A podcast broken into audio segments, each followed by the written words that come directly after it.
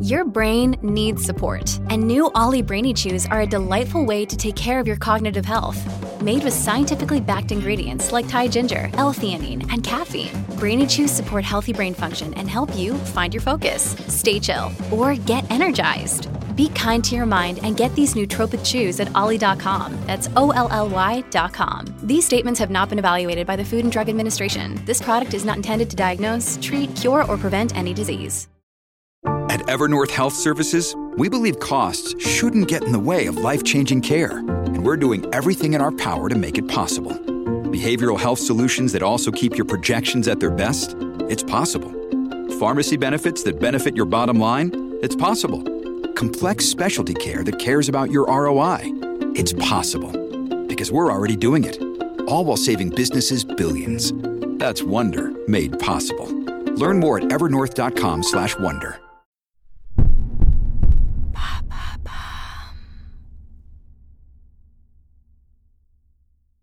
L'affaire Fabienne Cabou, l'infanticide de Berck-sur-Mer, épisode 3.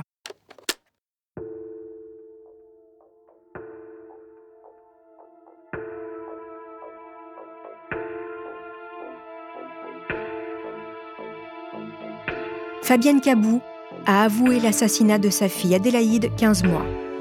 Elle avait tout prévu. Le lieu, Berck-sur-Mer, parce que ça ne sonnait pas beau à ses oreilles. Le moment, une froide soirée d'hiver. Et la manière, l'abandon sur une plage, un jour de fort coefficient de marée.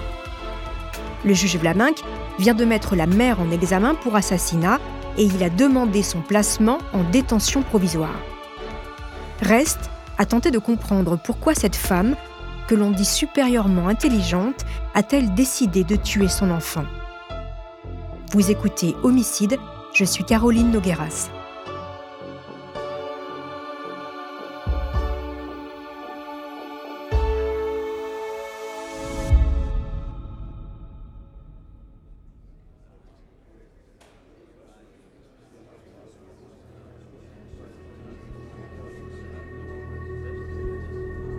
23 décembre 2013.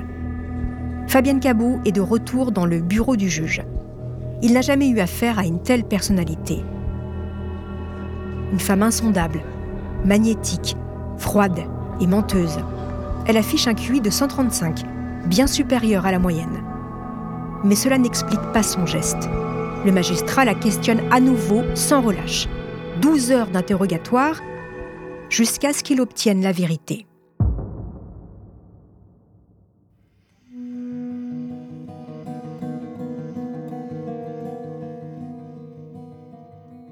Retour à Saint-Mandé, un an et demi plus tôt. Le 10 août 2012, en plein cœur de l'été. Après quelques jours passés avec son frère, atteint de troubles psychiatriques, Michel est de retour. Quand il ouvre la porte de son loft, Fabienne est assise dans le fauteuil, un bébé lové dans ses bras. Elle l'a prénommé Adélaïde. Cette image se grave dans la mémoire de Michel. La petite est née cinq jours avant le terme. Alors, les questions s'enchaînent et les mensonges aussi. Fabienne raconte à son compagnon avoir accouché à la maternité des Bluets trois jours plus tôt.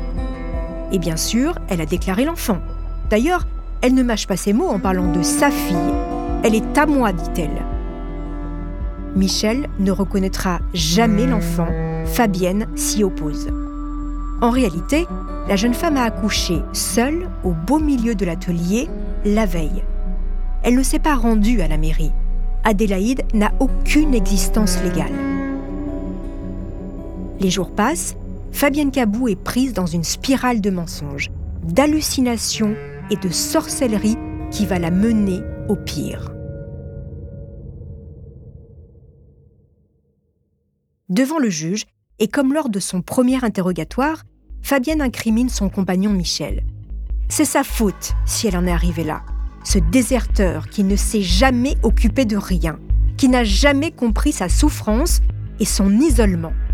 Depuis qu'elle est avec lui, et encore plus depuis sa grossesse, Fabienne a coupé les ponts avec tout le monde, ses amis, ses parents. D'ailleurs, elle ne sait même pas vraiment où se trouve sa mère. Peut-être au Sénégal ou bien en Espagne. Michel n'a jamais voulu changer son mode de vie. Son monde n'était pas celui d'une enfant, et la petite n'avait pas sa place dans ce couple. La vie qu'elle aurait eue, c'est comme si c'était une maladie dont je l'ai soustraite, dit-elle. Le juge n'y croit pas. C'est trop facile. On ne supprime pas un enfant car il n'a pas sa place dans un atelier d'artiste. La mère infanticide est au bout de ses arguments. Le magistrat suspend son interrogatoire. Dans les couloirs du palais, Fabienne sent que c'est le moment de dire la vérité. On va la prendre pour une folle, c'est évident, mais elle ne peut plus garder ça pour elle. Maître Roy-Nancion rapporte dans son livre Droit au cœur les propos de sa cliente que je vous lis. Maître, la seule explication qui me vient est que je suis victime d'un sort vaudou. En 30 années de carrière, la célèbre avocate, habituée des prétoires du Nord-Pas-de-Calais, n'a jamais entendu cet argument. La logique de cette femme lui échappe.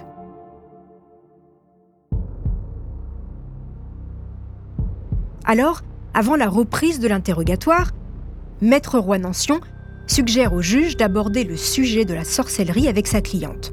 Le magistrat est surpris, mais il tente. Madame, les faits qu'on vous reproche ont-ils un lien quelconque avec votre culture? J'ai parlé de sorcellerie et je ne plaisante pas. Quelqu'un de stupide dans un coma éthylique ne fait pas ce que j'ai fait. Or, on dit que je suis intelligente.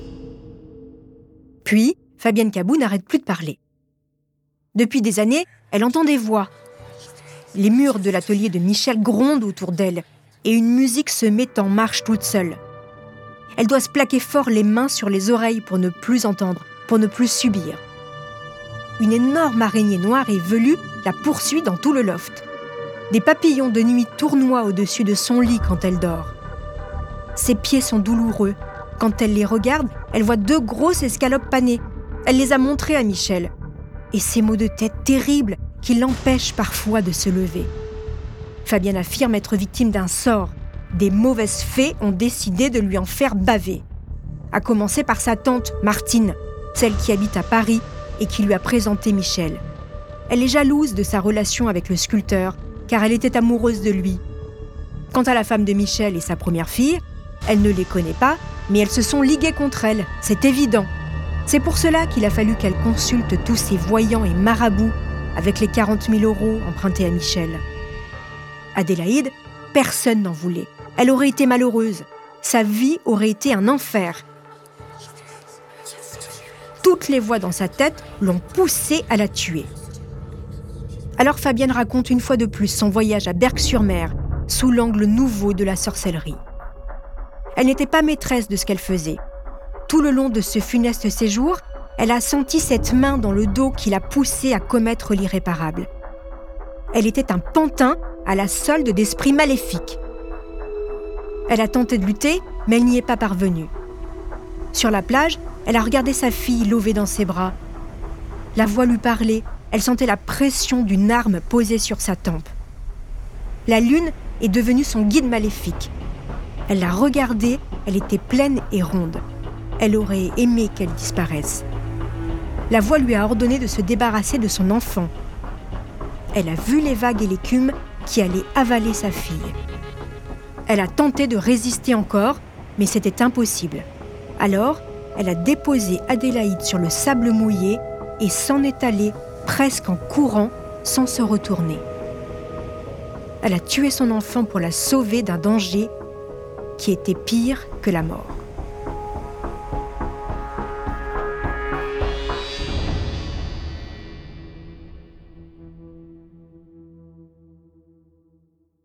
Avant de continuer cet épisode, nous voulions vous remercier pour votre fidélité.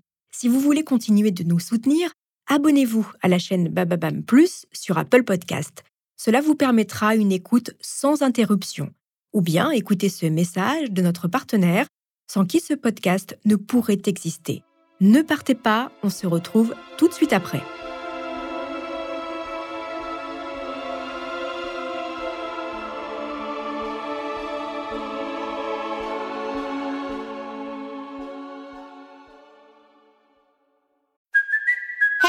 Cuoco for Priceline. Ready to go to your happy place for a happy price? Well, why didn't you say so? Just download the Priceline app right now and save up to 60% on hotels. So, whether it's Cousin Kevin's Kazoo concert in Kansas City, go Kevin, or Becky's Bachelorette Bash in Bermuda, you never have to miss a trip ever again. So, download the Priceline app today. Your savings are waiting.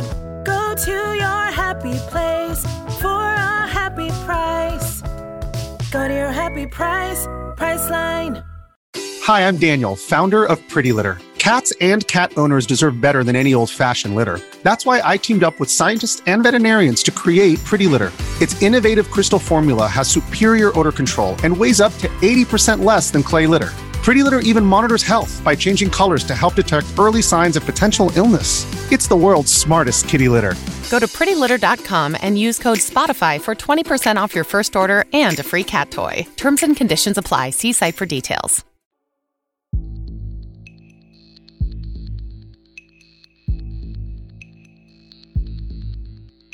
Comment, dans notre société occidentale, accepter ce discours où la magie noire pousserait une femme à commettre le pire des crimes, un infanticide Et si Fabienne était plutôt atteinte de graves troubles psychiatriques Comment ne pas y penser tant son discours paraît insensé et irrationnel? Le juge Hervé Vlaminck nomme deux experts, le psychiatre docteur Louis Roure, qui connaît bien l'Afrique, et le psychologue Alain Penin. Et le compte-rendu des deux hommes est surprenant. Selon eux, je les cite, Fabienne Cabou n'a pas de maladie mentale. Son attitude entre dans le cadre de pratiques de sorcellerie africaine. Son discernement a été altéré non pas en raison d'une pathologie mentale ou psychique, mais uniquement en raison d'une dimension culturelle. La sorcellerie l'a forcé à accomplir un acte contre nature, un fonctionnement magico-religieux qui a radicalement changé son rapport au monde. Voilà. Le juge a bien du mal à se résoudre à cette théorie alors il demande une contre-expertise.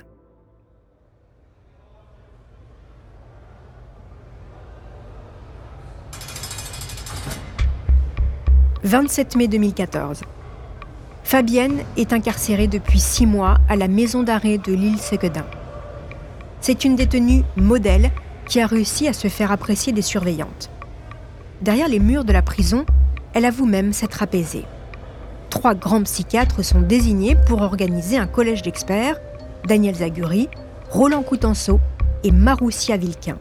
Ils vont examiner l'un après l'autre Fabienne Cabou dans la prison. Le docteur Daniel Zaguri, expert près la Cour d'appel de Paris, est un psychiatre très réputé.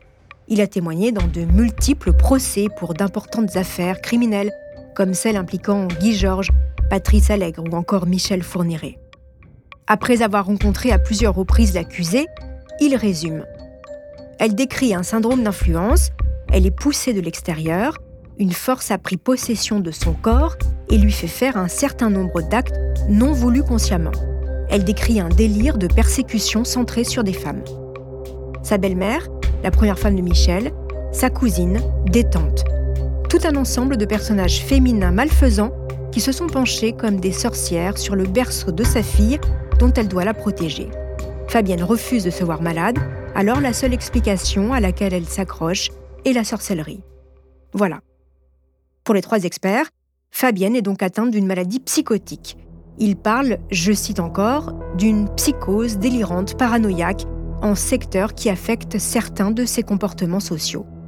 Et il conclut à une altération du discernement dans une très large mesure, mais pas l'abolition totale.